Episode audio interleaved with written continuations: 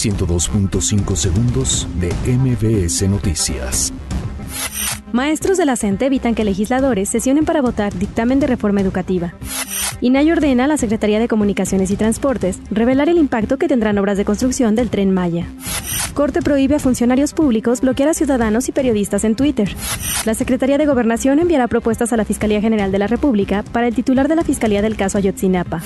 El Tribunal Electoral del Poder Judicial de la Federación resuelve que el partido Encuentro Social desaparece como partido político nacional.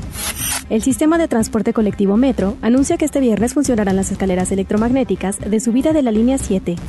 Se genera incendio de pastizal en límites de Tlalnepantla y Gustavo Amadero. Salen de la cárcel servidores públicos de Coyoacán acusados de extorsión a dueños de una feria. Organizaciones sociales protestan por la política de Mauricio Macri en Argentina. Gimnasta mexicana Alexa Moreno avanza a la final de la Copa del Mundo de Doha. 102.5 segundos de MBS Noticias.